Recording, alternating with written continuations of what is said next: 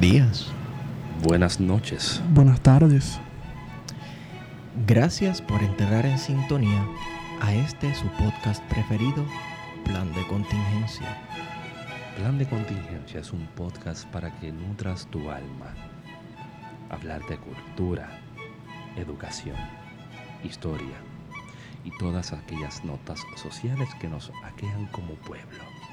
Alimente su intelecto con nosotros en una conversación placentera, la cual nos llevará a discutir temas tan amplios como Caminar por encima de la grama descalzos en el rocío de la mañana. La pornografía como identidad cultural del puertorriqueño. hacer el amor al ritmo de la guitarra de Silvio Rodríguez. El problema del merengue del grupo Ambas. Deja el carajo, cabrón, dale.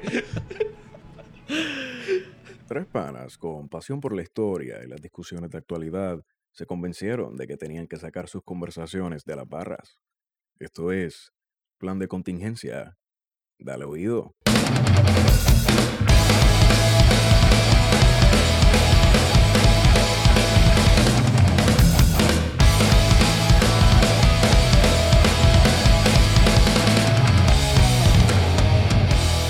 Gracias por mantenerse dándole oído a esta cuestión que se llama Plan de Contingencia. Plan de Contingencia es un podcast de tres panas que dan la impresión de que lo que hacen es beber y hablar un poquito de, como dirían por allá en, en la calle 8, bolsa, sobre las cosas que suceden en Puerto Rico y que nos aquejan.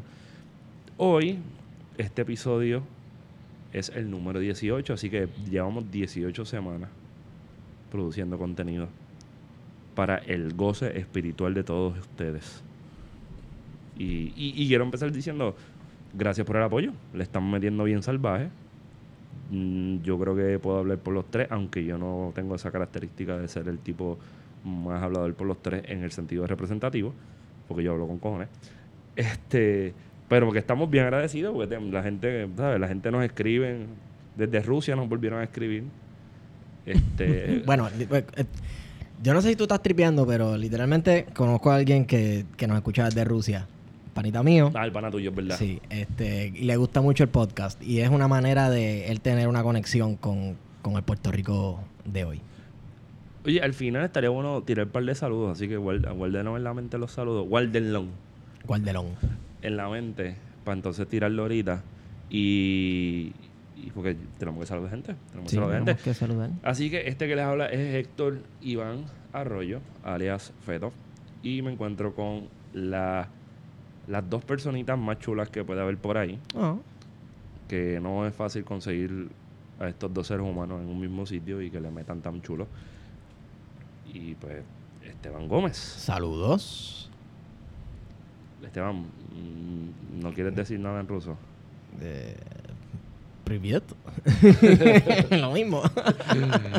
y, y de- entonces también me acompaña el espía ruso, soviético, castrochavista, al cual se le atribuye la destitución de Héctor Vázquez Muñiz. Él dice que el tipo tiene un poder en 200 el poder de la palabra de Wario. Wow, o sea, Los pipiolos blandengues.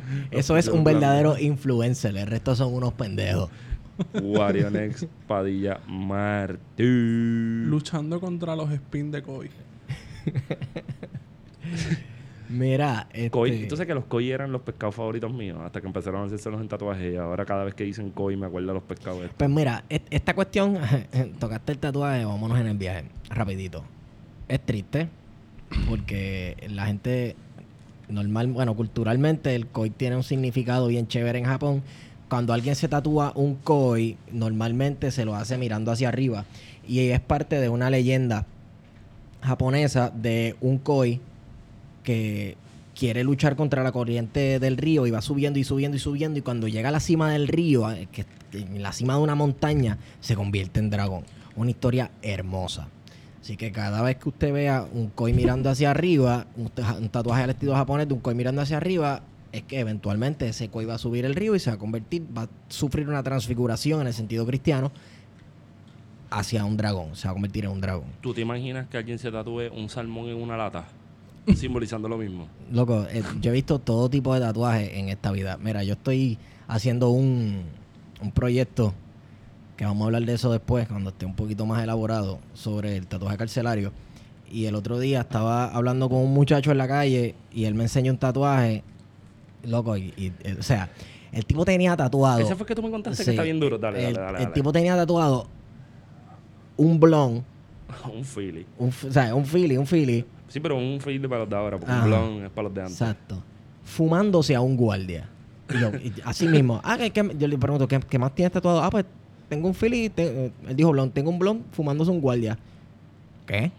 Sí, sí, entonces tenía pantalones cortos, se sube el pantalón y en el muslo, ¿sabes? Efectivamente, un blon, como que con manitas así, y en la boca tenía un policía con el gorro prendido en fuego que él se lo estaba fumando.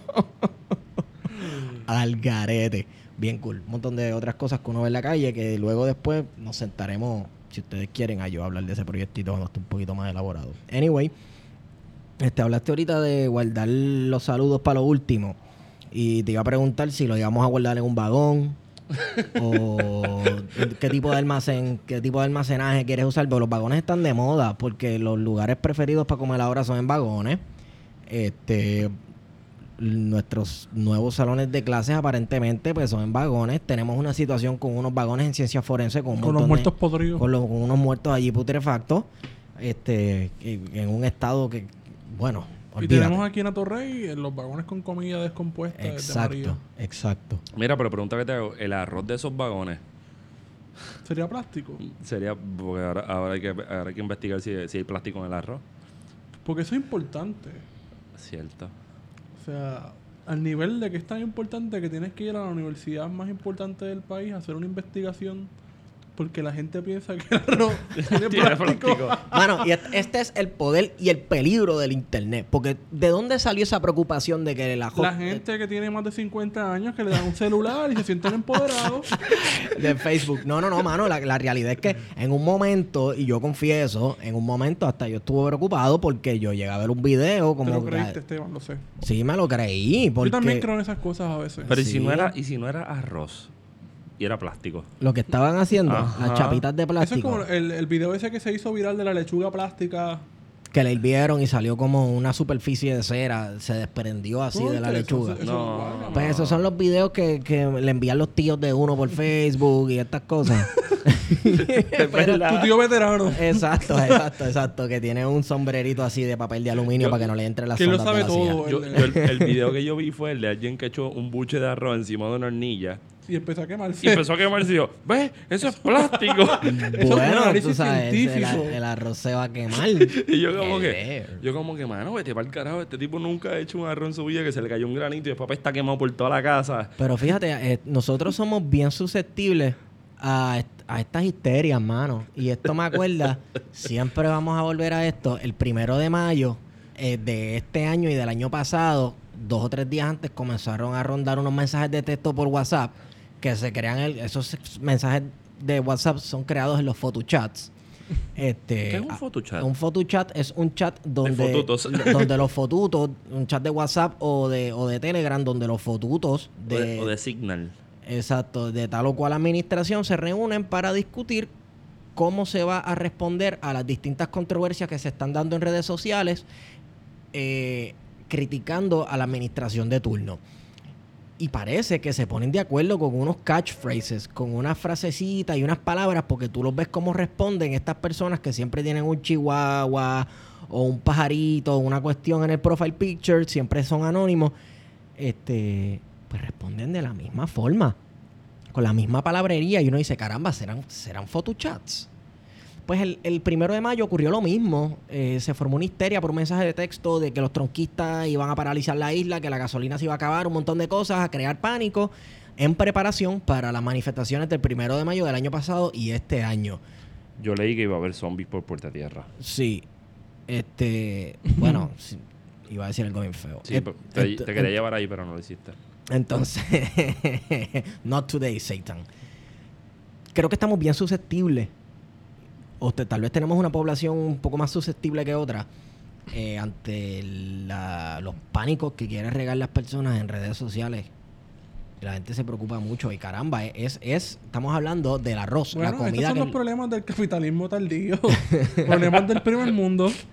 first world problems, Sí, exacto. O sea, hay, hay gente en el planeta que, que, por ejemplo, el- no hay que irnos tan lejos en Haití, que hacen galletas de tierra. exacto. Bueno, imagínate, ahora mismo hay una teoría súper fuerte en Estados Unidos que dice que la Tierra es plana.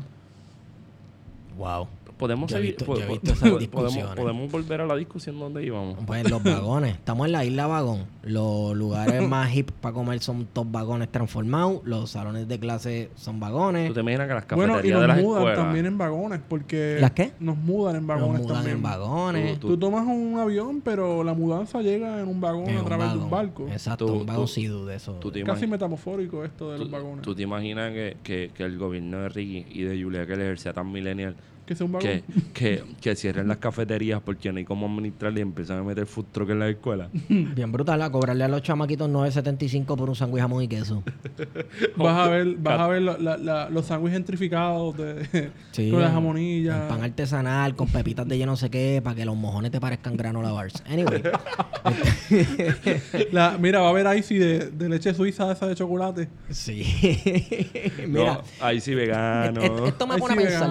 esto me pone a free. pensar qué tipo de estructura tú haces con un vagón. Mira, es que el asunto de los vagones de, en el departamento de educación es que tú cierras, esa es la cabrona más grande del mundo. Tú cierras escuelas que están en buenas condiciones, que tú invertiste un capital remodelándolas, no solamente las escuelas del siglo XXI, es que constantemente la autoridad de edificios públicos que tiene a cargo la, la infraestructura de- del Estado y, y le toca el mantenimiento de estos edificios, invierte dinero en ella, la remodela y entonces tú haces un análisis, digamos, el caso concreto que conozco, de estas dos escuelas que están en buenas condiciones, aunque son edificios de los años 30, están en excelentes condiciones. Entonces tú coges la otra escuela que está en la peor condición del mundo, que tiene una parte cerrada porque se estaba derrumbando, y dices, ah, no, esa escuela que está bien jodida, ah, para ahí es que vamos a cerrar las otras dos escuelas y las vamos a convertir en escuelas receptoras. Wow. Pues entonces, si tú tienes un problema de hacinamiento, pues obviamente tú tienes que, que buscar la solución. Y la solución a eso, según el Departamento de Educación, es alquilando vagones. Pero es que en realidad, para poder llegar a esas conclusiones, tú inicialmente no debiste de cerrar la escuela. Tú debiste ha- hacer un análisis de la infraestructura de estas escuelas, porque el, el plan de cierre no surgió de la nada. Esto viene trabajándose hace por lo menos tres o cuatro años, desde la administración pasada. O sea, que tú conoces el estado de las escuelas, tú conoces cómo estaban esas escuelas y sus necesidades. Venir a cerrar, a cerrar la escuela sin conocer las necesidades y que ahora en agosto, cuando llegan los maestros de las escuelas que fueron cerradas a las escuelas receptoras, se encuentran con todo este problema y dicen, mira, pero aquí no hay salones. El Departamento de Educación tuvo el 31 de julio que empezar a resolver con los vagones porque se encontraron con todo ese problema. Entonces es como que una persona tecnócrata como Julia Kelleher viene con su tablet y dice, pues mira, aquí hay una escuela, vamos a empezar a eliminar la delete, delete a la celda. Y tiraron un cálculo eh, sin considerar muchas muchas variables. Sí. No solamente la variable de, de población, porque esa es la confiable. Ah, este, es que re- se, se- se redujo la población. Pero hay unas variables que envuelven el por qué no se tenía que cerrar esa escuela, que incluye la infraestructura, la cuestión social, La y comunidad. la comunidad. La La comunidad. la escuela es de la comunidad, punto. Entonces, ahora la excusa es que las escuelas no estaban en condiciones aptas y que hay que ponerle vagones. Pero es que en realidad cerraste escuelas que estaban en muchas mejores condiciones que las escuelas que son receptoras ahora. Entonces es como que tapas un problema, va a empeorar y no sabemos si este contrato es durante este semestre, si este contrato es durante un año, que me huele que como es hasta diciembre el contrato y después en diciembre hay otro contrato más de otro millón de dólares hasta mayo. Y así van a seguir. Entonces, un problema que era temporero se va a convertir permanente. Sí, eh, mira, eso, eso era lo, lo próximo que yo les iba a preguntar. ¿Habrá casos en los cuales estos vagones se conviertan en una parte permanente de las instalaciones escolares? Hay precedentes ya, o sea, alguien me comentó que cuando estaban remolando eh, generales, ustedes son de de esa época, hubo, hubo un tiempo, décadas Ah, sí. de, de Sí. vagones. Sí. En la escuela donde yo trabajo hay una parte que todavía tiene Sí. vagones, en que ya el huracán los volcó. Sí. Pero es que Este- mira, si nos vamos al precedente de los vagones, yo recuerdo que la primera vez que yo fui a Jayuya, el Burger King era un vagón y llevaba como 20 años. Bueno, el primer vagón BK fue en Mayagüez, una católica. Este... es importante. Orgullo mayagüez. No, Pero lo pero sabemos. sabemos. Yo trabajé en un colegio privado ¿Y era un vagón? Entonces, habían varios salones que eran vagones, pero ¿qué pasa? Que pero lo que caben son como 10 personas. todo, todos los años, todos los años, la administración decía, no, este año es el que es, este año este, ya tenemos el salón tal casi listo y eso va y ese significa que vamos a eliminar tal vagón y los muchachos no van a tener que coger clase en ese vagón tan pequeño y hacinado. Y, to- y todavía siguen los vagones allí. No, ya lo sellan y todo. Lo sellan, le cambian la madera, lo exacto. ponen bonito. Tú sabes, este... Y bueno, pues tienes instalaciones ahí, exacto, vagones que se van pudriendo con el tiempo. Porque vamos, vivimos en el trópico. Y el, ma- el material, eso hay que ponerle insolación. Aire acondicionado. Aire Que eso que es acondicionado. a- aparte. Exacto. Entonces tienes unos vagones de viejo cogiendo sol todo el día, que eso se calienta como un horno.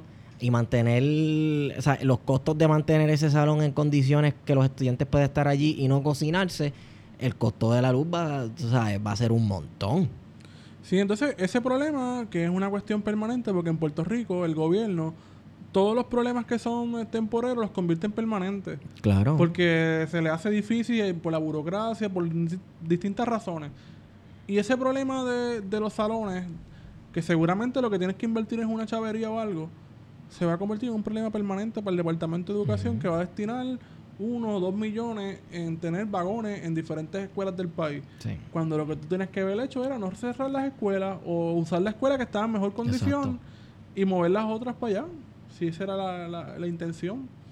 Pero de vagones en vagones, tenemos el Ciencia Forense con vagones y tenemos hoy que un periodista de Radio Isla, Que de hecho, ¿para dónde va? Salió en New York Times ya. sí, ¿El y ya lo reportó David Bignam, así que ya eso es noticia internacional. Sí, ya. Este, Otro el- papelón de la administración de Ricardito. En el Centro de Operaciones de la Comisión Estatal de Elecciones, Ah, sí, sí, sí, sí, sí. famoso por el caso Valencia, eh, se había convertido en el centro de operación de Unidos, Po- eh, Unidos por Puerto Podridos por Puerto Rico. Rico. Podrido en Chavos y en otras cosas más. Este, desde Irma, porque Unidos por Puerto Rico sale desde Irma. Pero eso no sale de un video de los 80. Eso, eh, eh, para Mamey. eh, Para Mamey. Mamey, eh, Mamey. Sí, sí. Porque Este, habían creado Unidos por Puerto Rico, fue una campaña publicitaria, una, como un teletón o algo así. Este, pero este Unidos por Puerto Rico sale en Irma con la intención inicial de ayudar a los nuestros vecinos de las Islas Vírgenes, de las islitas, de las islitas, islas cruceras. cruceros. Nosotros no somos islas, por si acaso. Somos otra cosa. Resulta que había un unos vagones que habían enviado desde Estados Unidos que tenían medicinas y alimentos que los dejaron por alguna razón. Eran varios vagones y por alguna razón alguien dijo, "Va, vamos a dejarlos ahí. Y la comida se descompuso, las medicinas también, bajo el sol, las temperaturas ahí cogiendo el ambiente y demás. Y nadie parece que va a responder por eso. Entonces, ayer le dan una premiación a nuestra gran prócer, Nuestra la gran, la gran- gran estaca por la defensa de los derechos humanos en esta crisis humanitaria puertorriqueña. Esa es nuestra Rigoberta Menchú. Nuestra Rigoberta Menchú, que está de visita en la República de Argentina. ¿Quién está por Argentina? Beatriz. Ah, pero esta gente se fue a un media tour después de estar por Colombia. Loco, ellos Tenemos fueron recibidos por Macri. Se estamos jugando a la República. ¿Tú no te diste de cuenta de eso? Pero, Sí. pero la republiqueta de derecha. Ah, no, obviamente con toda la derecha blandengue de Latinoamérica y de España. Esta gente parece periódico de los años 30. Yo lo que no entiendo es, eh, eh, exacto lo que mencionaste ahorita de jugar a la República. Vamos a seguir jugando a la República. que tú haces allí? Y jugamos a la República, entonces nadie asume responsabilidades por esto. Mira, tenemos el caso de, de las muertes de María. No hay ninguna persona que haya sido procesado judicialmente todavía, ni una investigación siquiera. Pero el gobierno ya cambió la versión. Ahora dice que son 1.400 muertes. Sí. Y todo esto pasa bajo el radar. O sea, el gobierno no hace una comparecencia pública, una conferencia. Héctor Pesquera no rectifica ni le pide perdón a las víctimas No, o sea, ese apareció hoy quejándose del presupuesto de la del policía. presupuesto. Pues mira, por mí que se joda la policía, en verdad. O sea, si la policía le van a hacer un recorte, no hace. La gente piensa que teniendo más policía en la calle y teniendo los mejores, más, mejores pagados, vas a resolver el problema de la criminalidad. Y no es así. La, es la- la policía ayer estaba asustada con, Ese es con- el problema. con los banshee ahí en la, en la Piñero. Ese es parte del problema de la policía. O, o- o por lo menos como está configurada la policía de Puerto Rico. Sí. Que se parece mucho a la policía de los 30. Sí, mano, tú puedes, hacer la, 30, ana- estoy en tú puedes 30. hacer la analogía entre los años 30 y el presente. Y está bien cabrón porque los años 30 estaba ta- lleno de tanta violencia de Sí. todos lados. Violencia del Estado y violencia Revolucionaria. revolucionaria contra el Estado. Exacto. Es una, una- buena lectura que se puede hacer de ahí. Eh, Ay, coño, siento que lo dijiste, vas bien. Fue como un cantacito en el, en el hombro. Sí. Gracias. Eh, get a room. Pero entonces, lo, me- lo que me preocupa de- del, del vagón es que nos mienten. O sea, no- habían medicamentos, había comida ahí, gente que murió, gente que pasó hambre, Ajá. que no pudo tomar agua, por ejemplo, que no le llegaron los medicamentos a tiempo, que estuvieron aquí en Atorrey, Ujú. que nunca salieron. O sea, ¿quién va a responder por eso? Yo sé. quisiera ver a alguien. Yo que- sé, yo sé quién va a... Nadie, ¿eh? Nadie va a responder por Pero eso. quisiera que alguien respondiera. O sea, si, si fuéramos un país serio, que no lo somos, evidentemente, alguien debería ir preso. O sea, alguien por lo menos debe pedir disculpas. Eso fue lo Tiene que que haber una investigación. Pues imagínate si alguien tiene que ir preso, que le borran la cara al chamaco este en, en el, en el hospital en Cagua y el primero que encontraron por ahí suelto Lo acusan. lo, lo Lo acusan. acusan. Exacto. No se parece en Intentando nada. hacer el manco parte 2. Y est- esta es una semana muy interesante si queremos hablar de la justicia en Puerto Rico, porque por ese mismo O, lado, o, o, o como dice So- la producción, eh, el sistema judicial. el sistema judicial. Por eso hacer las paces. eh, el sistema judicial está totalmente descalabrado y jodido en esta isla porque, ajá, tenemos ese caso de que hay sospechas, bueno, por lo menos esta es la opinión pública, de que el, de que, el que cogieron supuestamente que asesinó al muchacho que estaba hospitalizado en el IMA de Cagua, pues no hay mucha confianza del público en general de que ese haya sido el chamaco. Estamos monchando por si acaso. Sí. Oye, Este, pero, pero y, y perdona que te interrumpa, pero eso te jode cuando tú como persona seria que tratas de darle un, un valor, no digamos final y firme, sino un sitio preferencial a la fuente que, que, que plantea la prensa, ajá. pues tú le pichas a primera hora, le pichas al nuevo día, Noticerio y demás, y te vas a Expose Magazine. Ajá. Y Expose Magazine se convierte para ti no en una fuente confiable, sino como en una forma de cuestionar la fuente. Exacto. Sí. Eso está bien cabrón, eso está súper descabellado. Eso debe ser una lección para el, pedi- para el periodismo en Puerto Rico. eh, que tenga cuidado para las cosas que se presta. Porque hablando de justicia, me hace pensar en el niño que murió en el residencial esta semana. Un muchacho que de 8 años, un niño de 8 años que tenía paralesía cerebral y lo encuentra muerto en su apartamento en el residencial en Llorens en el residencial Luis Lloren Torres, aparentemente, aparentemente, y digo aparentemente porque yo leí tantas versiones luego de esto que yo no sé ni qué rayos pasó. Aparentemente el niño lo encuentran descompuesto, lo que significa que llevaba más de un día muerto. Luego entonces la policía dice, bueno, no podemos llegar a estas conclusiones ya que las... eh, Depende en qué apartamento estaba y el cuarto, las calores que están haciendo pueden hacer que un cuerpo se descomponga a una velocidad más rápida de lo normal. Cool, aceptable. Dos días después veo que tienen a la madre del niño esposada por negligencia. ¿Qué pasó ahí? Yo no sé. Entonces, este, sí, yo desconfío. Mano, ¿tú sabes por qué yo desconfío? Porque no tengo ninguna evidencia sólida que me convenza de que eso fue lo que ocurrió, negligencia, ¿verdad? Por parte de la madre del niño, que, que tengo entendido que está presa. Si, si se sospecha Digo que no, negligencia. se, que no se le ha dado pro- profundidad a eso. Se, a- a- se puso una orden de arresto para ella. Pero es que, bueno, yo la vi esposada, está. Ah, pues yo no la había visto. Estoy mal. Sí, entonces me acuerda a otro caso de aquí en Puerto Rico en el cual Pero vamos, aparentemente vamos parte hubo por parte. negligencia. Vamos parte Ajá. por parte. hay que hacer la, la des- desemmuñar. Oye, tiempo no usaba el término desemmuñar. Ajá. Hay que desemmuñar esto. Vamos, vamos a- de los detalles del caso. Sí, El niño estaba desnutrido. tenía perlesía cerebral. Ajá. Es una condición que no es que la persona no se pueda, no, no quiero entrar en los méritos de si se puede o no se puede valer por sí mismo.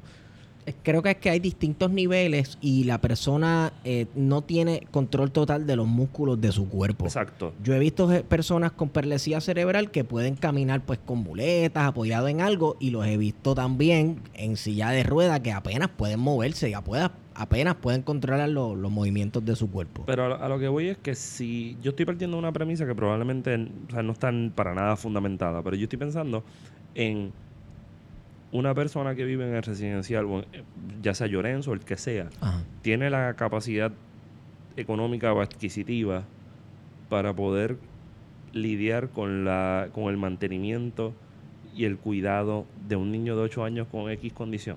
Ah, y súmale a esos dos hijos más, los cuales tiene que criar y responsabilizarse por ellos. O sea, y- y- y el análisis mío sobre esto no es un lavado de cara a las circunstancias, sino es tratar de darle mayor, más carne al asunto. Claro, porque, Porque se fue de lleno en Madre Asesina, se fue de lleno El mismo caso de Francesca que intentaron criminalizar a la madre porque supuestamente a la bebé había sido violada este y realmente lo que tenía era una infección vaginal el bebé, la bebé, Bueno, Es- la bebé. la bebé, o sea, tenía una infección vaginal y, y se construyó todo un mito en la, en la, en la, en la televisión de, de sensacionalista de los dos programas de chisme de, de Buenas tardes en que era que no, la mamá era una irresponsable y dejó que violaran a la, a la, a la bebé. Y se hizo una investigación y sale a reducir que no. Entonces, ¿quién, quién ¿Quién le quita esa asunto? mancha que crearon contra esta persona? Ese, ese estigma. eh. O sea, volver al residencial después de, de, de construir todo ese relato contra ella No es es sumamente fácil. difícil. No, no es fácil. Pero entonces volvemos a esto.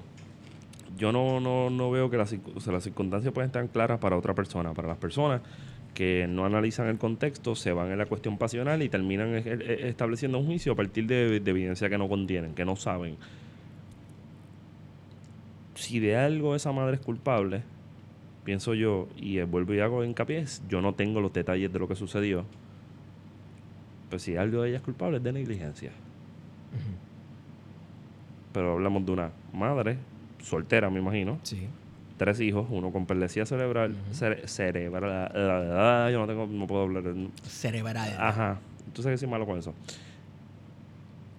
Y, y que viene de un residencial público. Sí, estamos, a- t- o sea, estamos hablando de que es, es- una tragedia. Y es una tragedia con matices. No es simple. No es este como las tragedias griegas. Oh, me mató el cuchillo en el corazón. Y el arquetipo de la madre mala. Y, va, y esas cosas, ¿me entiendes? No, esto es una situación aparentemente un poco más compleja de lo que parece ser como para tú meter a alguien preso en dos días. A menos que la, la evidencia sea Robusta. robusta e increíble. Porque yo recuerdo, y vuelvo, vuelvo a traer esto por los pelos, otro caso de un asesinato de un menor. Pero jalalo por ahí, vamos para Dorado del Mar, ¿verdad? Sí, y famoso e infame este caso en Puerto Rico, porque al sol de hoy no se ha resuelto. El niño, el niño Lorenzo. A los dos días de todo el mundo enterarse de esto, de esta tragedia, ¿metieron preso a alguien por negligencia? No, y no estoy hablando de Ana Cacho. Yo no estoy pasando juicio sobre Ana Cacho. Pero sí se sabe que hubo unas negligencias en el manejo de ese caso. Como por ejemplo, incinerar eh, objetos que se supone que sirvieran de negligencia. digo, De evidencia. Estoy con la negligencia pegada en la mente. Sí, de sí. evidencia.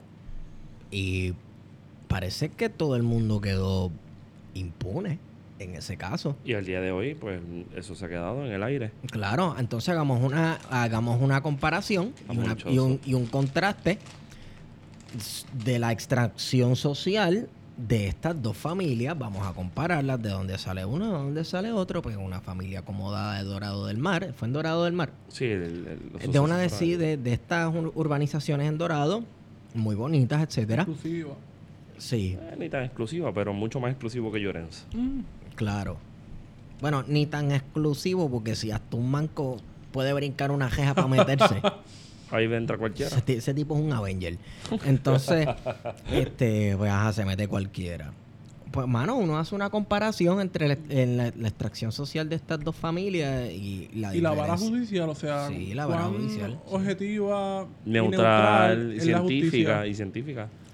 Porque la gente se cae de pecho, ¿no? De que lo legal, el derecho, y no necesariamente lo legal o el derecho siempre es correcto, o sea, Bueno, el derecho es tan correcto. el, de- derecho es violencia, eso es lo que la gente a veces no quiere entender. el derecho es tan correcto que hoy aprobaron los vales el, Tribunal Supremo aprobó la los vales constitucionalidad de, de los vales educativos. educativos, que no es otra cosa que la charter. Ajá. Entonces, eso es violencia. O sea, el, el derecho no es otra cosa que imponer la violencia sobre los ciudadanos, el consenso, entre comillas, y que, que pudiéramos tener un debate sobre filosófico sobre lo que es el derecho, pero, o sea, pensar que el derecho siempre es correcto porque esto es final y firme lo que, lo que está diciendo la corte y hay que acatar, pues mira, no, porque hay muchas cosas que se logran por consenso. Las sociedades establecen unos consensos de diferentes temas. Que puede ser eh, en un momento dado que el racismo o el apartheid en Sudáfrica fuera legal, Dichoso. pero en un momento dado, ¿qué, qué hace la sociedad sudafricana? Pues mira, el consenso se cae, se fracturó Sí. y se cayó el sistema. Entonces, así mismo tenemos en Puerto Rico que tenemos todo un sistema judicial sumamente parcializado hacia unos ciertos intereses de, de clase, no quiero decir económicos, de clase, o sea, Pero es que también son económicos. Sí, son económicos de clase. Este, y un estigma social bien, bien fuerte contra Sí. la gente pobre, la los activistas, los que, los que están luchando este, contra todo lo que sea vinculado al narcotráfico. Y es un problema, o sea, la, la justicia en Puerto Rico está demasiado politizada, este, en, en- en principio porque quienes eligen los jueces son los políticos. O sea, un juez superior, un juez municipal, lo- lo- lo- eh, tiene que pasar el sedazo del, del, del Senado. Y todos saben que, que los jueces so- llegan allí porque son amigos o amigas de un Claro. senador. o- Llegan por activismo político. llegan por activismo Claro político. que o sea, sí. tenemos un, Y sistema lazos. judicial que no es Y imparcial. en el caso de, por ejemplo, lo- lo- la escuela charter, pues en los 90 era un, un tribunal mayoritariamente Popular, popular, y, y lo, y lo, lo fondearon la, la, la, la, los- los- la escuela charter de Rosselló, de Papadoc. Pero entonces Fortuño enmienda la composición del, del Tribunal Supremo, dicen que había demasiado trabajo, que tienen que subir la cantidad de jueces asociados y de momento todo lo que el PNP en algún momento trató de pasar como proyecto inconstitucional o constitucional, ¿verdad? Pero como proyecto controversial, pasa como sin ningún problema. banquete total. ¿Sabes lo que decía Jay Fonseca cuando el, el Partido No Progresista con, con Luis Fortuño se quedó con todas las instituciones del Estado? O sea, pusieron a toda su gente ahí. Entonces, el mismo, eso está bien chévere porque estamos hablando de la escuela charter con Baby Doc. Y entonces es un debate de Papa Doc. O sea, son- tú te pones a pensar, la- hay que pensar la gobernación de los dos y ver las continuidades que existen entre ambos. O sea, los proyectos políticos, el neoliberalismo. Back to the 90s. Estamos hablando. De que los otros días, estamos hablando que los otros días volvió a salir el Super Nintendo. La gente está usando camisas con rayas y Los colores y esas cosas. Los tenis ya ahorita sacan una Fila. Hairwalk. Fila. No, Ya ya las que están. Ya están. Sí, y están hay usando fila. fila. ¿Ok? Los flat top están de moda. Bienvenido a los 90.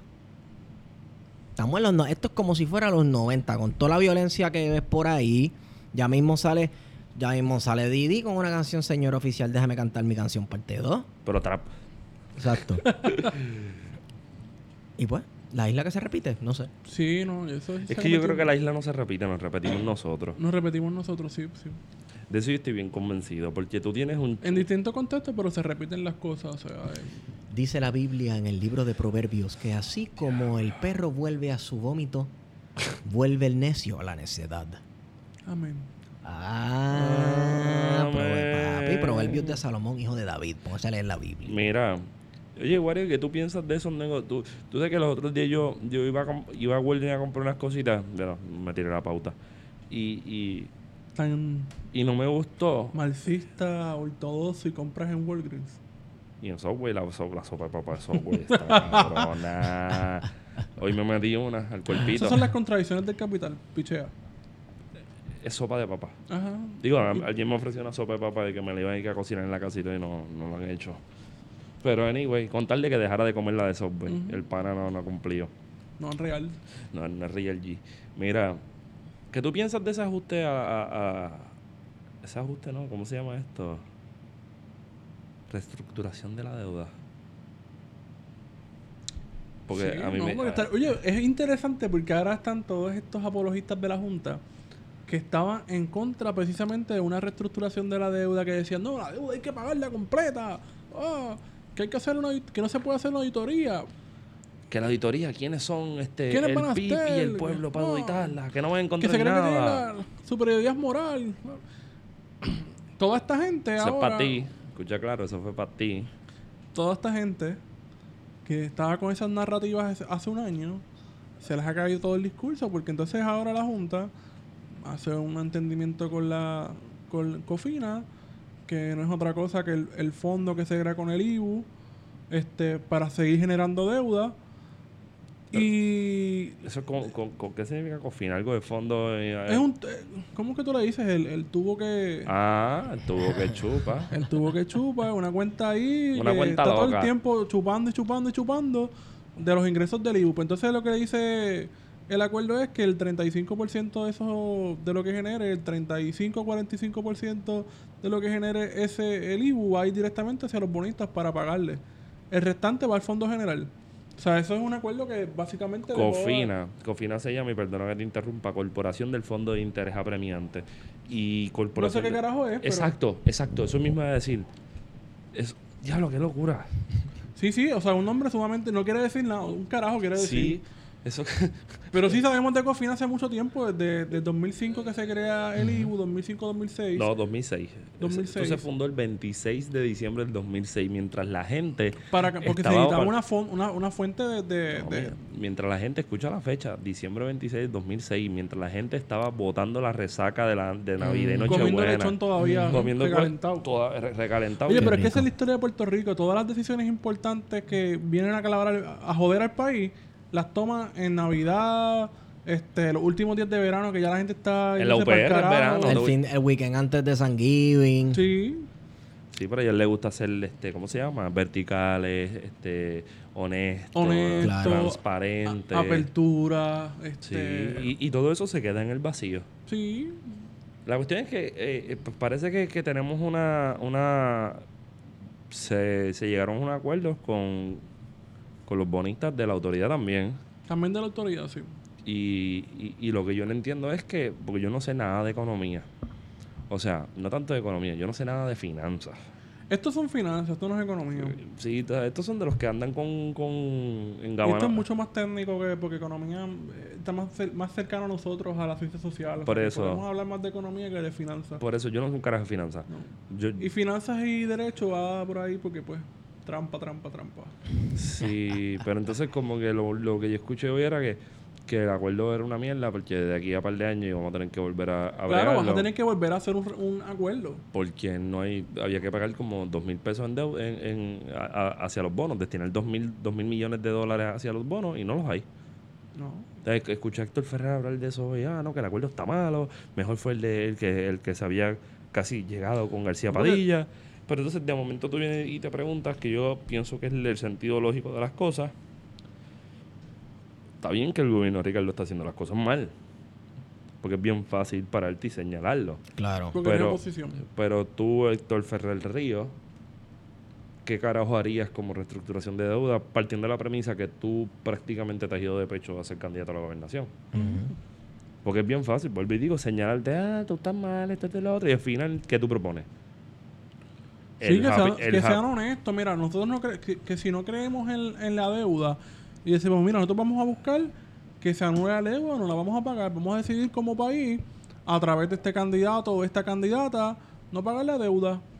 Que sea honesto, qué es lo que está buscando, porque al final, y al, cabo, al final del día, tanto los populares como los PNP estuvieron a favor de la Junta de Control Fiscal, porque nos decían que la Junta de Control Fiscal venía a controlar todos estos gastos que salen todos los días, hacer un gasto de 600 mil dólares un contrato. Todos Sí. los tú te puedes poner a buscar esta semana Y esta semana hay una noticia diaria de un Claro. contrato de 600 mil dólares Yo- para cualquier pendejo. Semanal, Semanal. yo me pongo a buscar a quién le pimpearon el cajo esta semana al gobierno de Puerto Rico. Entonces, no solamente eso, le vendieron esa idea, nos vendieron esa idea de que la Junta de Control Fiscal iba a ser un órgano fiscalizador, como que ellos iban a poner la decencia y el orden en el despilfarro de fondos públicos en esta isla.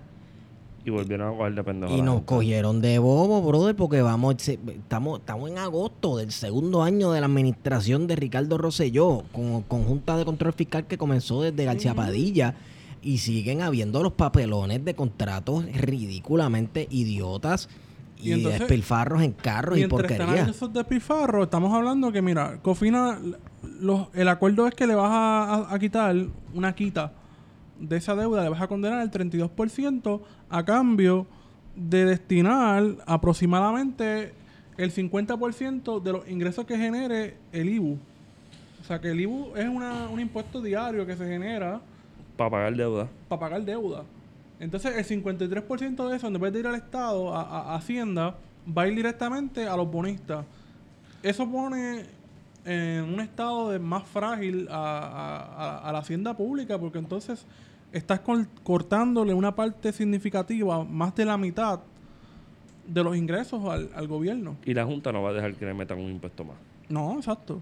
Entonces, esa otra cosa que mientras estamos discutiendo el acuerdo de Cofina y la autoridad, eh, se está discutiendo también los casos judiciales porque también parte del proceso de la deuda está judicia- judicializado con, con la jueza Taylor Swain, que determina que el presupuesto que se va a hacer valer es el presupuesto de la Junta de Control Fiscal, que tiene unas reducciones y unos aumentos en unos campos, pero que al final tiene como norte la reducción en la universidad, en la salud, este, y en otros sectores que son sumamente importantes, este, a cambio de absolutamente nada. Entonces, hay una lucha de poder entre la Junta de Control Fiscal como representantes o garantes de la soberanía de Puerto Rico, que está delegada en el Congreso, versus la legislatura insular que no tiene ningún poder. O sea, si yo fuera, honestamente, si yo fuera un senador o un representante, me estaría cuestionando mi existencia en esa Cámara. Si es simbólica, si es que porque la Junta de Control Fiscal le está, se está burlando de, de- de los poderes. Y, y, y Johnny Méndez diciendo en un momento, hoy es un día oscuro para la democracia de nuestra nación, los Estados Unidos. Porque tú ves la desconexión que tiene esta gente con la realidad. Porque la- ellos ven la Junta de Control Fiscal como un ente externo al Congreso de Estados Unidos y no lo ven que es la creación del Congreso de Estados Unidos. La soberanía de Puerto Rico no está representada en el, en el Senado o en la Cámara de Representantes de Puerto Rico, está en el Congreso. O sea, eso, es algo como que bien básico que te dicen en cualquier clase de ciencias políticas de Puerto Rico, del gobierno de Puerto Rico. ¿En qué lado está la soberanía de Puerto Rico? O sea, ¿quién la controla? ¿La controlamos los puertorriqueños o la controla Washington? Pues, la gente está sorprendida porque la, la jueza dice, no, que, que la soberanía de Puerto Rico la tiene Estados Unidos y como la tiene Estados Unidos, pues ellos pueden ejercer el control absoluto de la isla. Eh, eso es algo que ya lo sabíamos. Eso no fue lo que dijeron en Balzac. Ajá, en todos los casos insulares, que incluyendo estos casos de ahora, podemos hablar de unos casos insulares parte 2. O podríamos hablar de, de la continuidad, ¿no? o la No continuidad de esos casos insulares. Sí. Entonces es lo que te enseñan básic- de, de la cláusula de, ter- de territorio territorial de la, de la Constitución de Estados Unidos. Entonces tienes ahí la cuestión de legal eh, basada en el Congreso, cómo el Congreso imparte la política colonial, pero también tienes la segunda contraparte, el Poder Judicial haciendo política colonial, o sea, haciendo leyes, legitimando todo el, el estatuto colonial. Que eso, eso es, así es como opera el colonialismo en América, en Estados Unidos, en, en nuestra gran corporación del norte.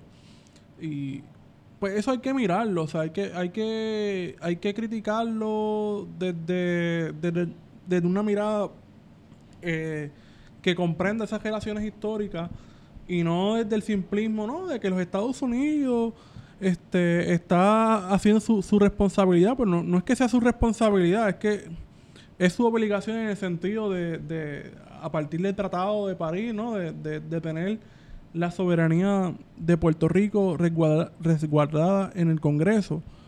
Este, y esa es una de las discusiones que, que se tuvo en la semana de, sobre el Congreso y los acuerdos de los bonistas eh, y la Junta de Control Fiscal.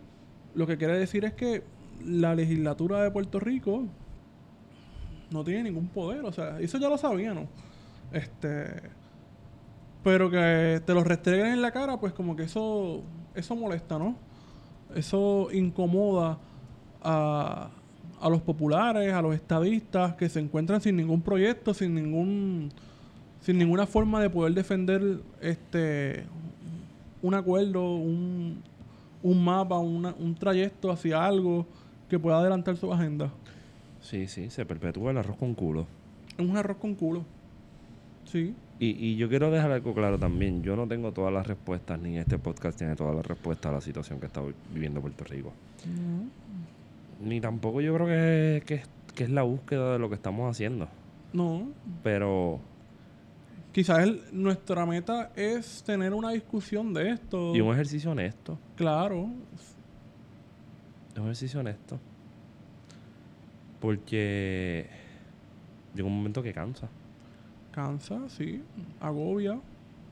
Eh, o sea, mientras estas cosas están sucediendo, tenemos gente que, que, que está siendo desplazada, hay gente que está yéndose del país, hay gente que se está tiroteando en la calle.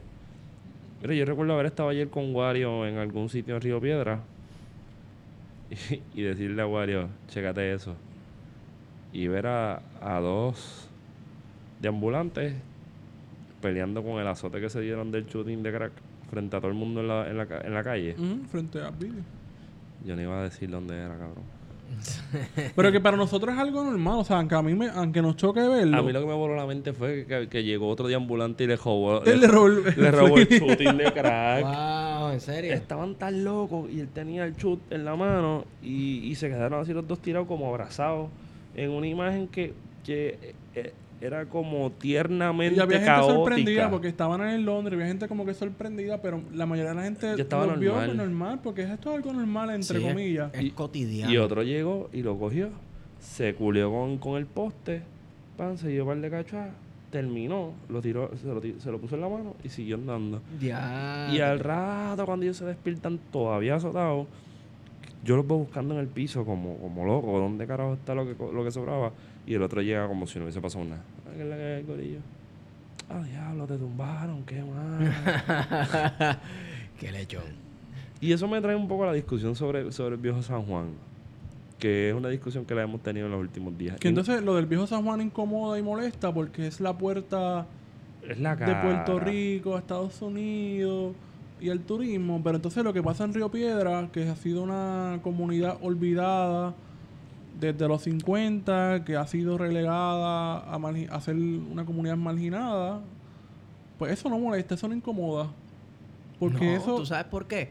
Porque eso no se supone que pase en el Viejo San Juan.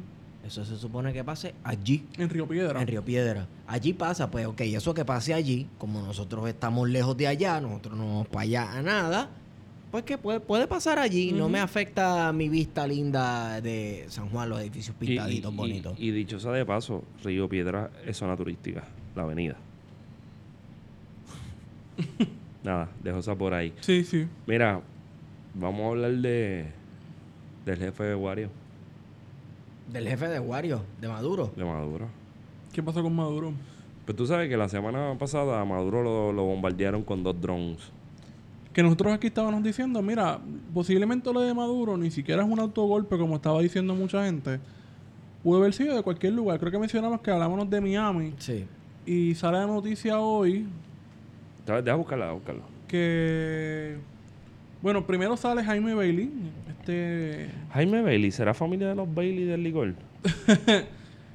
Jaime Bailey es un peruano que tiene un programa de televisión, un night show. Eh, un cínico un pendejo. Es un pendejo, pero a veces da gracia con su. Yo no sé cómo es, yo no sé cómo ese tipo todavía está en los medios con la boina esa que tiene, que parece que tiene 14 años. Y es el pelo, o sea, ni siquiera es una boina, es el pelo que tiene tan, tan lacio. A lo que voy es que hace tres o cuatro días, creo que fue el martes o miércoles, hay un video de él en que empieza el programa diciendo que él conocía exactamente todos los planes. Sí. Que la derecha venezolana en Miami le, le informó y que él parece que colaboró No, y que de hecho a él le dijeron, pero estás en contra, que está. Y él dijo, en contra, no, No. que necesitan otro dron, yo se los compro. Así mismo el tipo lo dijo. Y ¿Qué cojones? aunque parezca un ejercicio de cinismo de parte de Bailey, es que puede que hayan precedentes porque tipo que está bien conectado. Vamos. Dejamos eso por ahí por el lado, pero entonces Y que viene aquí a hablar mierda en y viene- Z93 va a venir a Puerto Rico a días. mierda, no, no sé por qué. Ah, eso, eso es verdad. Ese show que van a dar en No es que va a estar, Z93. creo que va a estar en una, la primera entrevista, creo que va a ser con él. Pero yo lo que vi fue, porque yo vi el póster del anuncio y parecía, cuando yo tenía muchos lagartos, yo le compré unas latitas que traían gusanos. Entonces tú abrías así la lata de gusanos, se, se veían todos los gusanos así. Eso era lo que parecía el póster. Yo como no escucho ningún tipo de emisora más que Alegro. Ah, cómo olvidar, tremenda, tremenda estación. Esa te edifica el, arm- el alma. Sí, sí. Eh, Nosotros somos gente fina. Escuchamos alegre. Alegro y Radio Universidad más nada. Yo, yo solo escucho reggaetón 94. este, Radio Universidad. Música francesa. Hay una emisora de, de rock que llega desde, desde, la- Islas Vírgenes. Desde las islitas. 104.3. Eso es The Boss. Pero The yo creo Boss. que eso The funciona. Buzz. Eso funciona. Que la voz, todo el mundo habla igual. Luego, sí, sí, sí. Ya, ya hablamos de esto. Todo el mundo habla igual. Oye, ¿qué pasó con Hot 102? Loco, ¿y esa voz? One man, one radio station, one voice. no sé.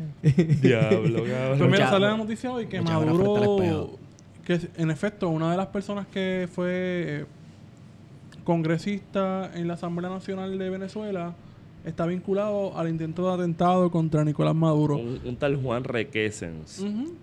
Y que pidió ayuda a través del que fue presidente de la Asamblea Nacional cuando la oposición estuvo controlando esa, esa Cámara. Julio Borges. se Julio Borges, persona. que también estuvo involucrado en las protestas que hubo en Venezuela que terminaron como con un centenar de muertes y que ahí fue que arrestaron a este a- al, al que tienen preso todavía que no lo quieren llamar prisionero político Ah, Cap- Capriles.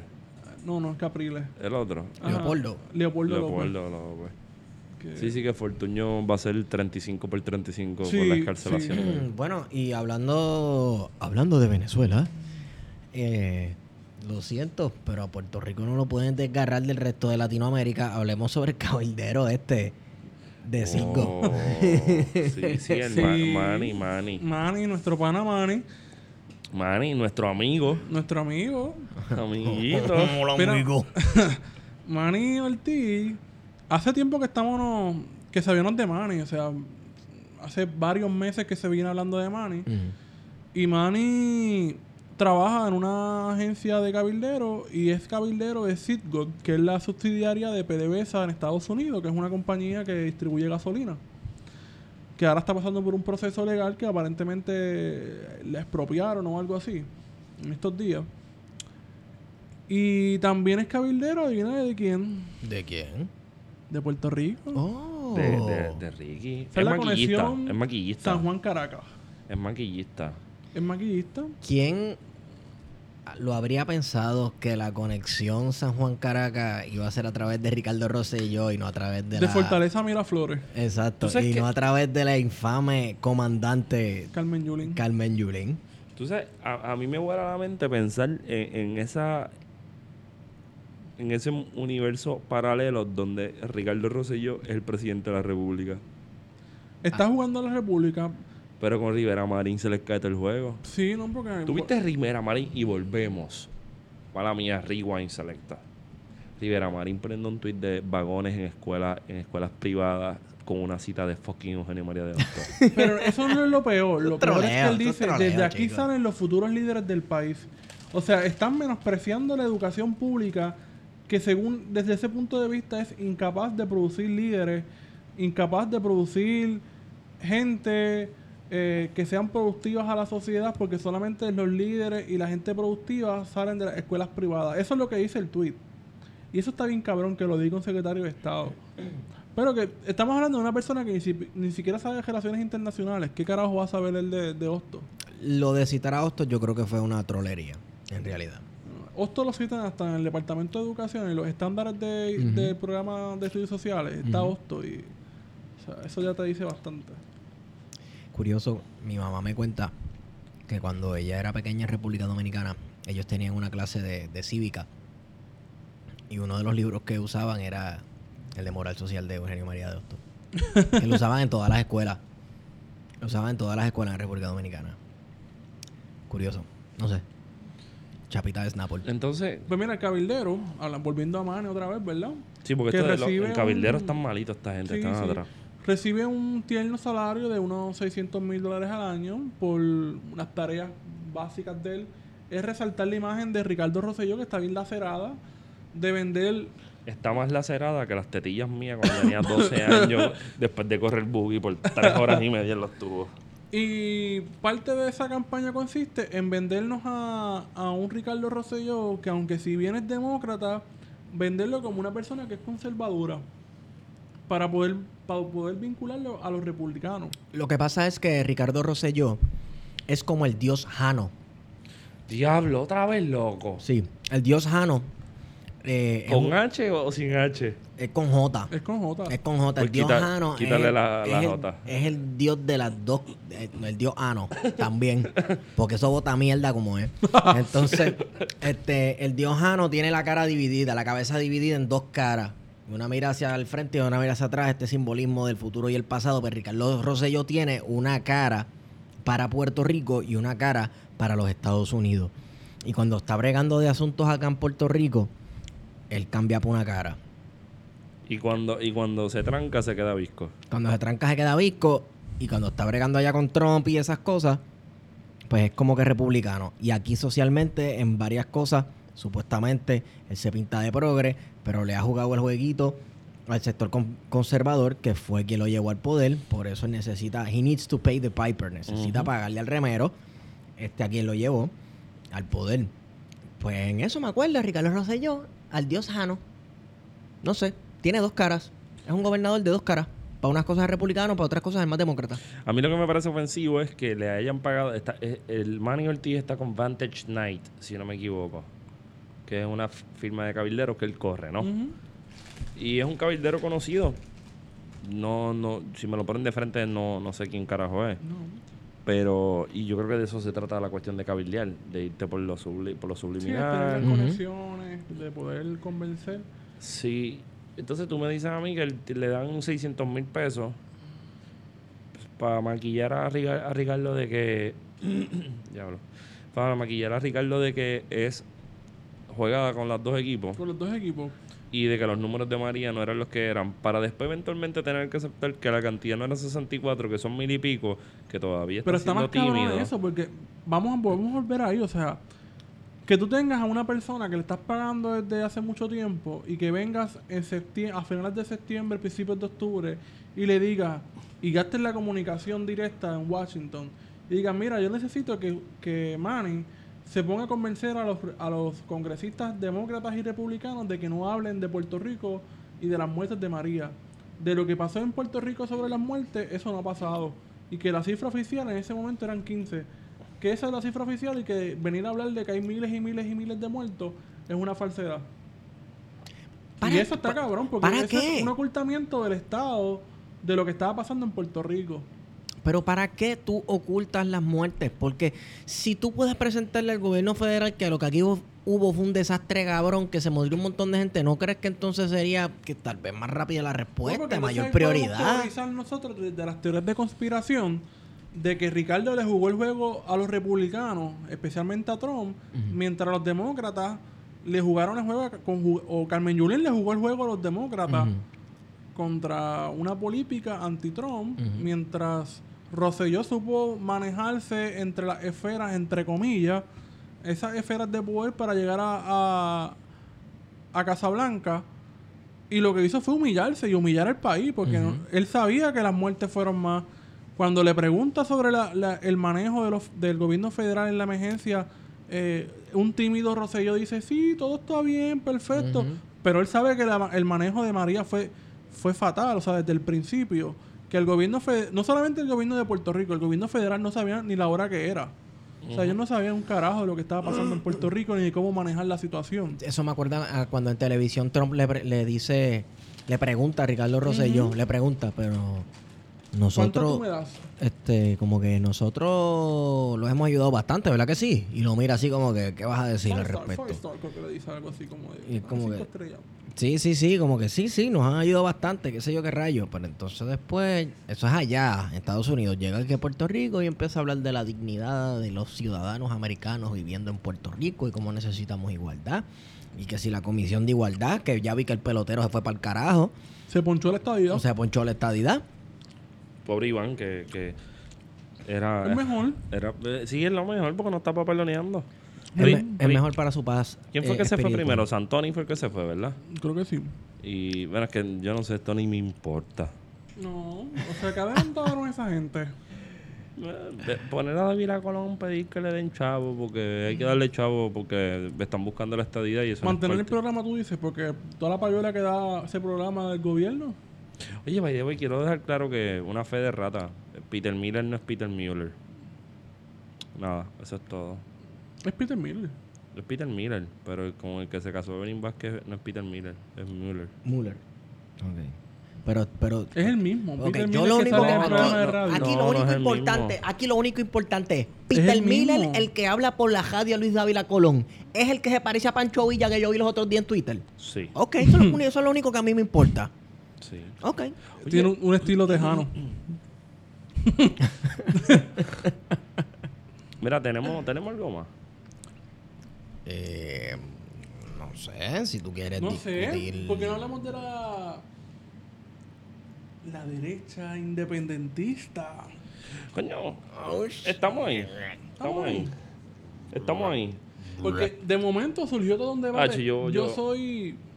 Yo Este momento, la. este momento yo tengo que amenizarlo con... Tienes que fumar. Oh, pues que la gente va a pensar que yo soy un pasto, vicioso. vicioso. pasto, pasto, pasto, Sí. pasto, pasto, No, no, no, tú sabes. Los del camello. Es medicinal. Diablo. Es medicinal. Apaga ahí, apaga ahí, que este momento se va a poner bien candente. Dale, pues, apaga el candente. aire. Porque si no, no se puede. y- Mira, yo Estamos creo en vivo, gente. La, cuestión de. ¿En de vivo la- desde dónde? La derecha independentista. la, ¿Desde derecha, la derecha independentista, yo quiero discutir esto un momentito, porque yo creo que estos temas eh, no se puede hablar de uno sin hablar del otro. Este. Ah, todo Nada. el mundo quiere fumar ahora. Sí, eh, yo y mi corillo. Mira, ok. Esto se une a esta cuestión que yo he visto mucha gente diciéndolo por ahí, de que el independentismo no ha presentado un cuadro sólido con fundamento sobre cómo construiríamos la economía puertorriqueña en el caso de que Puerto Rico fuera una república independiente. No hay proyectos económicos sólidos, concretos. Lo único que ustedes hacen es hablar de ideas y de utopías y los sándwiches y el ajos con pollo no está hecho de utopías. No, no, no, y la estadidad no es algo utópico. Es súper utópico. No, no, no, porque esa es, la, esa es la cuestión. Y me voy por la línea tuya y quizás te estoy matando la línea en la mano. Ajá. El pollo en el saco. Los estadistas te dicen cosas que solamente son creíbles dentro de las páginas del- de la Cenicienta. Claro. O sea, en el blog del 51. en el blog 51, tú sabes, yo- barricada 51 Sí, revolucionaria, en el estadista blog hasta la de- muerte. ¿Te acuerdas del Leonardillo? El Leonardillo. En el blog del Entonces, Leonardillo. eh, eh, eh, la mitad de las cosas que plantean, y mala mía, porque también estadistas serios que un poco mantienen esa línea finita entre la realidad. Bueno, Podemos contar con la mano, pero. Los podemos contar con la mano y esto sería bueno un po- tener un podcast del tema. Y yo quiero invitar, y estoy en serio, la gente piensa que nosotros tripeamos cuando nosotros decimos que nosotros queremos invitar a doña Miriam Sí, esto es real. para acá para hablar sobre el divorcio de la estadidad y el PNP. El ideal de querer este, Y ya que hay una alcanzar la cuestión de clase y y cuestión económica, porque ella está Exacto. haciendo unas críticas bien fuertes a lo que es la figura de, de Luis Fortuño, los intereses Sí. económicos Sí, que, que exacto. envuelto. Entonces ella quiere una vuelta al estado al estadoísmo de justicia social. Pero por, por donde íbamos era, era que, que al independentismo, no importa si es de izquierda o de derecha, ¿verdad? Y a eso le vamos a dar un poquito de profundidad. Sí. Queda. Al, al independentismo se le, se le exige, mientras que la estadidad, para mí, no es un discurso de estatus ni, de, ni, ni una construcción teórico-política, sino es un discurso de Oye, mantengo. Feto, pero también hay que hablar Sí. de esto porque en algún momento se vinculó la independencia con una ideología de izquierda o de derecha Y creo que eso ocurre en los 60 por obvias razones de la Revolución Cubana. Sí. Hay un, hay un giro, hay un giro ideológico en el independentismo puertorriqueño. Pero- pero es que que, no todo el mundo lo da. Pero es que, Cabe cla- la salvedad. Claro, no todo el mundo lo da, pero hay que estar conscientes de que cuando una isla como Cuba se logra sacar a Fulgencio Batista el 1 de enero de 1959, crea las condiciones de donde, digamos, el resurgir de las posibilidades, le quiero llamar.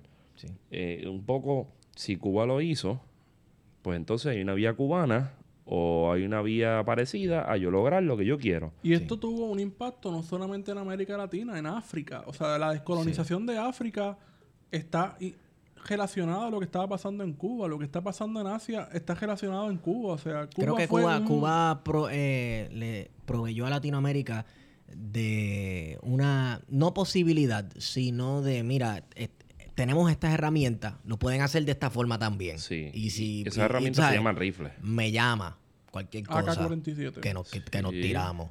¿Cómo se llama ese rifle? AK-47. AK-47 Kalashnikov. Eso es lo que yo quería. Yo quería la voz de Y este. después está AK-74 variant. que es como más grande. No, la 74 es la corta. ¿Es la corta o es la, La que no tiene culata, la cortita. La que, la que los árabes levantan por ahí. La del logo de Hamas. Anyway, Estoy loco, no importa. la cuestión es que, Carajo. que sí, en efecto, la revolución cubana tuvo alguna forma, digamos, influencia. Es influencia. Tuvo influencia sobre las formas de repensar los, los movimientos Claro, como lo políticos. fue la, la Revolución Mexicana en un momento Y la dado revolución podemos- francesa y la revolución O estadounidense. sea, y uno la puede revolución pensar, mira. Al Partido Popular, la Revolución Mexicana y la Revolución Rusa influyó bastante en lo que es el lema de pan, tierra y libertad. Bueno, paz, tierra y libertad era el, la- el- el lema de, los de los bolcheviques. Gracias, exacto. Sí, y eso, y, y- y pensar que todo se da en el vacío, volvemos eh, sin contexto. Son sim- es simplista. un saludito a Rafael Acevedo Cruz, el hermano. Sin contexto, uno no puede salir al gareta a decir cosas. Paréntesis. Qué bonito estuvo ese artículo de Rafael Acevedo. Oye, sí, sí, sí, sí. Chulísimo. Yo tengo que escribirle a ver si nos sentamos a, a a hacer algo con Sí. eso. Seguimos. Pues mira, entonces tenemos que, podemos hablar de que la derecha, en términos económicos, ¿no? Eh, La relación que le dan al, al mercado, ¿no? A la presencia de, de- de lo privado. Qué sé yo, yo pienso en José de Diego como una figura Emblemática. emblemática, pero que si uno se pone a analizar en, en- en su, conste- en su contexto los intereses que representaba, pues era un independentista de derecha. ¿En qué momento hay un giro o, o se radicaliza el pensamiento independentista de derecha hacia una vía más anti antiimperialista? Los 30 con Albizu Campo. Albizu Campo. Pero el no era de izquierda. Y el mismo... Y- eso... Y, en mi- y un ejemplo, y un ejemplo, ah, y qué bueno que lo llevas por ahí, Wario. El nacionalismo puertorriqueño sería desvincularlo, quizás voy a jugar con Ferrao en esto. Pero, Pero hay que hacerlo. desvincular el nacionalismo puertorriqueño, que yo lo desvinculo, pero desvincularlo de la de las influen- de las tendencias, por decir algo, una palabra, que se estaban dando en Europa y hasta en los mismos Estados Unidos y en América Latina, no es un ejercicio para mí justo. Un poco podríamos decir, por lo menos este vibro y no sonó como, como, como un fuego cruzado. Podríamos decir que, que yo pienso que el nacionalismo puertorriqueño no es un nacionalismo normal, es una excepción a la regla porque se plantea como un espacio de resistencia donde el, se defiende el corpus político e identitario que es la nación puertorriqueña. Sí, pero entonces tenemos que hablar de dos cosas, porque hay dos nacionalismos. Hay un nacionalismo cultural que viene desarrollándose o que llega a su apogeo en la generación del 30, y hay un nacionalismo político que, lo va a representar al BISU. y que Muñoz termina apropiándose de él. Que se apropia de ese nacionalismo Del- del cultural y a partir de ahí construye todo el Estado Libre Asociado y, y lo, que, lo que dice Pavón, ¿no? Dota al Estado Libre Asociado de una nación sin ser Estado soberano. Exacto. Pero entonces, un poco, el nacionalismo albisuista, pues es eso, es un movimiento de derecha. Así que la gente que se está autoproclamando recientemente como independentistas de derecha el Orinoco. no, no han descubierto nada, no han, no han Es planteado... que no saben de historia de Puerto Rico. Es como la canción de Anuel. No hay nada nuevo. La Pero- vida es un ciclo. Sí. Es. Eso, Eh, es- eso- eso es Benítez. Rojo. Eso es Benítez Rojo. Sí, parece, ¿verdad? La vida es un ciclo. Eso no es Bad Bunny. La vida es un Ah, ciclo. Lo que diablo. está, yo lo Por reciclo. Tacho. Antonio Benítez Rojo. Mira, La isla que se repite. Sí. pero volviendo al- a lo que a lo que nos a lo que apremia, pues yo he notado cierta tendencia de gente de plantearse como independentistas de derecha.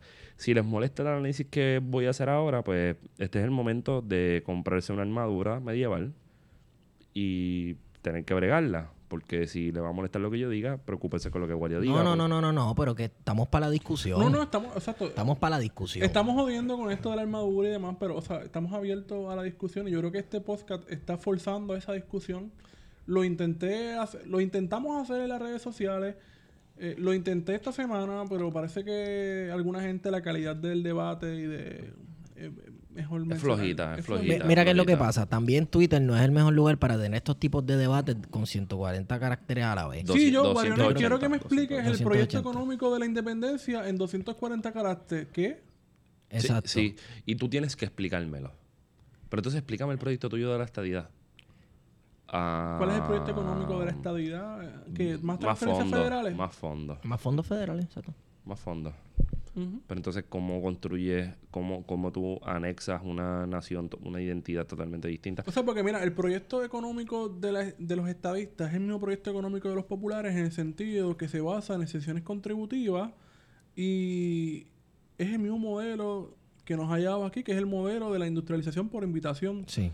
Eh, en diferentes fases, que ahora está enfocado en el servicio, eh, en el turismo, en, en- Y que en, su crucero. momento, en su momento, estuvo enfocado en quien traía moledoras de cañas de hidráulico. O sea, Ujú. estamos hablando de algo que se está discutiendo desde los 1800. Ujú. Y eso es lo que se propone entonces como Sí, el nuevo modelo económico de Puerto Rico. Gracias, Esteban, porque eso, muchas de las discusiones, como dice Esteban, son recurrentes. O sea, venimos hablando más de, más de 100 años, hablando de casi los mismos temas en diferentes momentos, pero es el mismo en esencia. Igual vuelvo a los 30. En los 30, que es el tema que estamos ahora mismo tocando, más o menos, seguían viendo como estaban en una crisis económica, en la época de la Gran Depresión, y se plante- el movimiento eh, estadista republica, o republicano de esa época ya veía que era el fin de la colonia. Esto- incluso el gobernador eh, Winship, que estaba vinculado a, a la Unión, a la coalición, decía, no, este es el momento de la estabilidad. O sea, Estados Unidos nos va a dar la estabilidad dentro de tres años. Y van, ¿cuánto? 80. 80 años todavía no, no ha llegado a la estabilidad.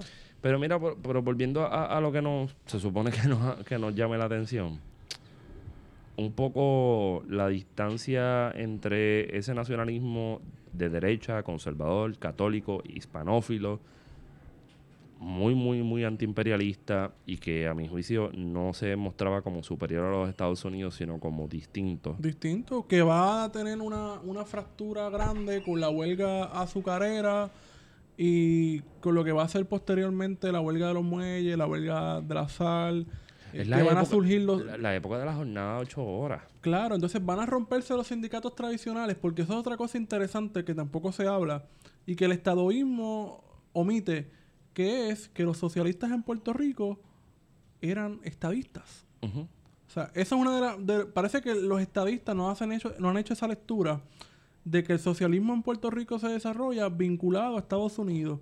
Que los principales líderes socialistas en Puerto Rico, En esa desde en esa principios época, del siglo XX. creían en la anexión a Estados Unidos. Que, que, vamos, hay una estatua de la figura estrella del socialismo de Puerto Rico en las primeras décadas del siglo XX en Puerto Tierra, Santiago Iglesias Pantín, Al frente del Capitolio. al frente del Capitolio. Él era socialista.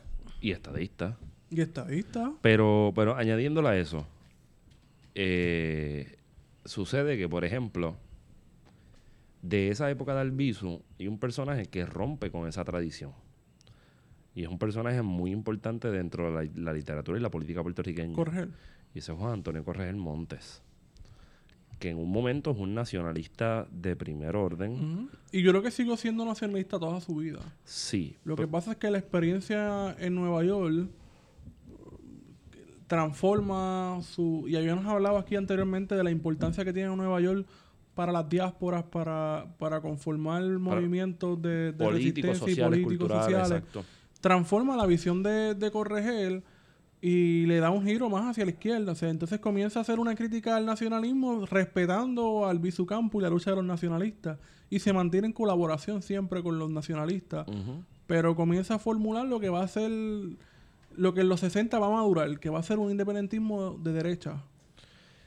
Exacto. Pero entonces, yo me pregunto, y creo que es una, es una- un cuestionamiento genuino. Quizás no es genuino, pero es muy genuino a mi juicio. ¿Por qué, tie- por qué hay tanta necesidad de manifestarte o de presentarte como X cosa y no la otra? De antagonizar una sobre la otra. Exacto. Y ahí yo tengo varias hipótesis. La primera es la fácil. Un independentista de derecha es un popular de izquierda. Ajá, puede ser.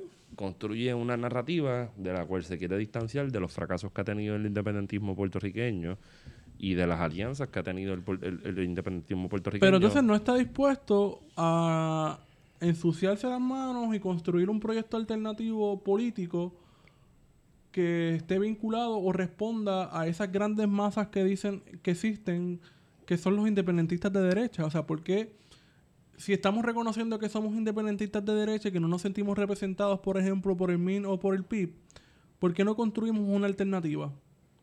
O sea, nos quedamos simplemente hablando desde unos espacios eh, en las redes que no necesariamente los lee todo el mundo, No, esos son micro, micro burbu- micro burbujas.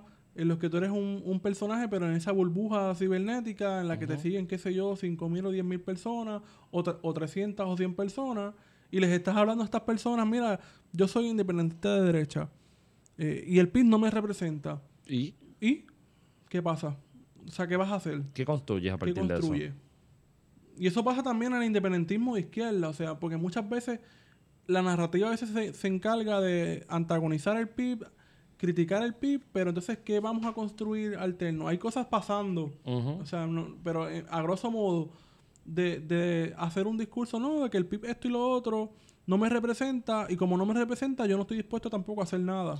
Bueno, y me quedo en la crítica. creo que eso responde también a, a querer distanciarse de un aparente apoyo que le ha dado el PIB y otras instituciones que aparentemente representan el independentismo en Puerto Rico a distintos regímenes en Latinoamérica que para muchas personas pues no son muy populares que digamos populares en el sentido de la palabra de caerles bien o que, que sean vistos vistos con buenos ojos creo que decir yo soy independentista de derecha es una otra forma de decir soy independentista, No como el otro. pero no como aquel y no apoyo a Maduro, por ejemplo. Pero es que yo soy de izquierda y no apoyo a Maduro. Y yo sigo categórico diciendo eso. Uno puede ser crítico con, con- con lo que está pasando en Venezuela, que había que condenar, el, o sea, el intento de, de magnicidio del presidente, pues mira, se puede condenar en el Claro sentido que de que hay una intromisión de una fuerza opositoras venezolanas que llevan desde el 2002 intentando derrocar al chavismo por la vía armada y no han podido. Este, pues mira, eso hay que condenarlo. Que te guste o no, pues eso es otro asunto, pero para los que tenemos una creencia quizás internacionalista, pues mira, sí, había que condenarlo. Que el PIB tiene que jugar el juego político puertorriqueño, pues eso puede ser un tema a discutirse. Sí. Pero eso lo tiene que discutir también la, la colectividad, porque entonces a veces asumimos, no, vamos a discutir qué sé yo qué, o el PIB tiene que hacer tal cosa. Pero esta persona estaría dispuesta a militar en el PIB e intentar resolver esos problemas, o sea, o ver qué tan complejo puede ser resolver esos problemas dentro de la institución. Pero es como tú me dijiste los otros días, Wario. Si tú eres independentista de derecha y tú no crees en el PIB, ni crees en el MIN, ni crees en ninguna de las opciones que están, que son independentistas y que impulsan el ideal de la independencia, pues para eso está el Partido Nacionalista. Intégrate y Que es trabaja un con partido ellos. de derecha que tiene un meollo ideológico en estos momentos con unas divisiones. Sí. Oye, Pero No de es- ahí es que sale José Seice. sí, no es coincidencia que de el mismo Partido Nacionalista nazca el partido, el movimiento Reunificación con España. No es O coincidencia. sea, tú puedes Eso te dice José Seice. Nieves, Nieves Seice. José, eh, José Nieves Seice. Y te van a aparecer alegorías, alabanzas a, a Franco, a, a la derecha Pero es que eso- española. mala mía, pero eso está- yo no, no quiero... Sí, eso está al garete. Es una loquera, es una loquera, pero bueno, nada. Aquí la cuestión es, pues, proponer y decir que yo soy independentista con apellido para separarte del resto del independentismo, no creo que resuelva mucho nada más que hablar de ti mismo.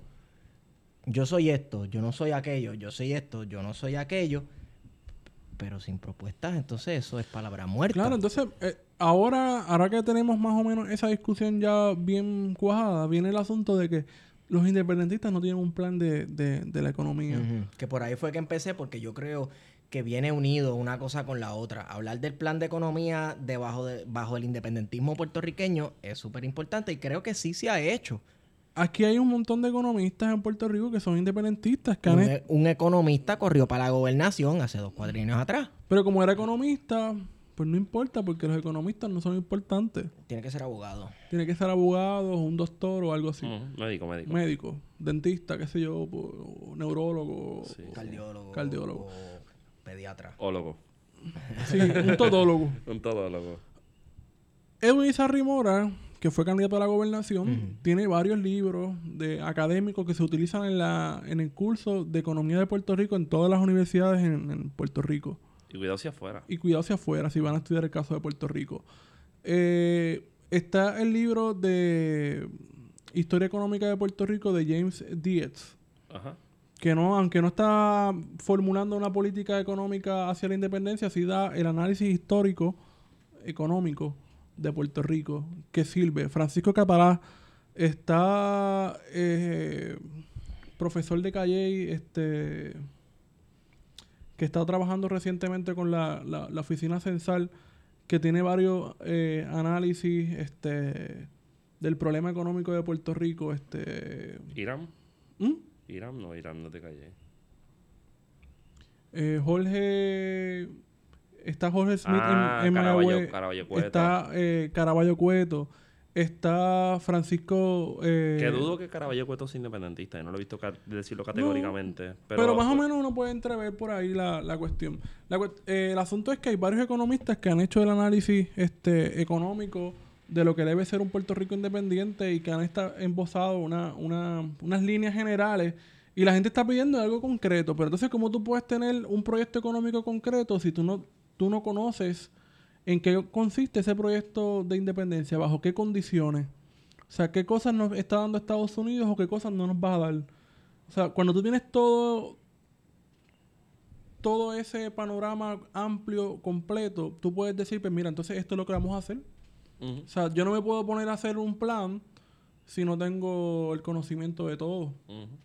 Este, si yo no sé si esa, si esa independencia va a ser eh, una neo-independencia, eh, si esa independencia va a ser este, mediada por dos o tres países, si vamos a tener este cómo se va a construir esa independencia, o sea, si tenemos que tener ese balance completo para poder decir, pues mira, vamos a hacer esto, o vamos a enfocar la economía de Puerto Rico en los servicios, o vamos a enfocar la economía de Puerto Rico en la exportación de estos bienes de consumo en Estados Unidos, en la tecnología, en la farmacia, etcétera. Pues hay que tener todo ese, ese balance completo para uno poder formular un proyecto económico, porque la economía usualmente difícilmente Se sabe el futuro. se sabe el futuro. Puede analizar el pasado, el presente, pero no sirve para proyectar eh, Al 100%. el 100%. Eso solamente es especulativo. Sí, si, Se, sí. pero si, se, pero si se supiera proyectar el 100% del futuro de la economía, creo que el globo terráqueo estuviera viviendo en una utopía. ahora Y yo creo que eso también parte un poco de la me- del culto a la metadata, de, de los datos, de tener todo concreto. Y no, o sea, hay cosas que no tienen que ser tan concretas eh, en el sentido de que si tú tienes todo el análisis completo, entonces tú puedes crear algo concreto, un plan económico concreto. Que, hay un, que los independentistas no hayan explicado eso, eso es mentira. O sea, yo creo que eso se ha explicado hasta la sociedad Por diferentes grupos por independientes. diferentes grupos no independentistas. es el PIB, porque el monopolio de la independencia no, lo tiene el PIB. No lo tiene el PIB. Pero hay una gente que piensa que el PIB tiene monopolio de absolutamente todo. No, Hasta y- los medios de comunicación los controlan. Y para algunos, y, y para algunos, y para algunas cosas el PIB es el 2% y para otras el PIB es el la mano invisible que no, todo lo uno pensaría que el PIB controla la discusión pública en el país a veces. Porque Sí. según los fotutos, los independentistas controlan absolutamente las decisiones en los medios de comunicación. Que a estos Vázquez Muñoz le hayan votado es porque Telemundo es comunista. Pero ya le habían votado antes. Como, Y- la, y- comunista la tercera vez Y, algo po- así. y porque tú mandas en Telemundo, Wario, aparentemente, tu palabra... Pues Eso de dijeron por ahí, que supuestamente fue culpa mía. Mira, ya que nos vamos, ya que nos vamos trivial, ya nos estamos poniendo graciosos. La semana que viene puede ser que hayan dos notas al cárcel. Ah. Eh, la semana que viene va a estar bien. Ve, no diga quién viene. Va a estar interesante, va a estar interesante. Va a estar interesante. Mucha Porque gente- somos bien objetivos nosotros. sí. Claro. Eh, Bueno, pero eso- yo, yo siento que nos va a salir bien. Sí. Y bueno, ya podemos empezar con los saludos, Esteban. Con los saludos aquí. ¿eh? Un Ah, ¿tú, tú no tienes que saludar a gente? No, no sé. Saludo a todo el mundo que nos escucha. En verdad, gracias por escucharnos. Este, ustedes le meten. Eh, por favor, sigan la discusión por Twitter, PD Contingencia. Y nos tiran y si están en desacuerdo, nos destruyen, pero nos destruyen con mention y todas esas cosas. Y intentamos tener cualquier discusión que se pueda dentro de los 280 horas. Qué sé yo, da igual. 200 y Mira, nos podemos encontrar, qué sé yo, por ahí en el Biggie, en el 24, nos damos una cerveza, Y conversamos, si tenemos, debatimos. si tenemos que darnos dos botellazos, no los damos. No, bueno, dos botellazos de ron para el gasnate, tampoco así, es violento. No, no, Nosotros somos bien de- objetivos y neutrales. De eso era lo que estaba hablando. Mira, yo voy a saludar a un, a un panita mío que me dijo como que loco, salúdame. Y yo pero lo voy a saludar a, a Charles Iglesias, que él es un tipo bien cool, fanático de este podcast. Este, y, y él le mete. Yo quiero saludar a la nena de papi. ¿A quién? La nena de papi, que estaba en Colombia. Bendición, papi. no nos mataron con esa. Pues mira, a mí me pueden seguir en, en Twitter, arroba PHETO, feto. Y, y, y- cada episodio voy a saludar a, a gente, loco. Como que sí, por- porque... Perfecto. Sí, no, pues no tengo, no tengo el país mío para pedirle bendición. Quizás le, le empiezo a pedir la bendición a Wario porque está grande. A mí me pueden seguir por Twitter en Estigom. A mí me siguen por Wario Candanga. Y reflexión de este episodio. ¿Sabían? Oye, ¿tú sabes cuál es el primer municipio en Puerto Rico que llegó el correo, el zip code de, de un correo bajo el dominio estadounidense? Que a su vez fue el primer municipio, yo creo que con energía eléctrica. Sí. ¿Cuál? ¿Tú sabes cuál es, Wario? Sí. ¿Cuál es? A Junta. Es importante. No. Pero lo, Pero lo sabe. sabemos. Sabemos. Hemos sido con ustedes plan de contingencia. Ey, después de haber vivido tanto, cada uno se dio cual con su balance de explorar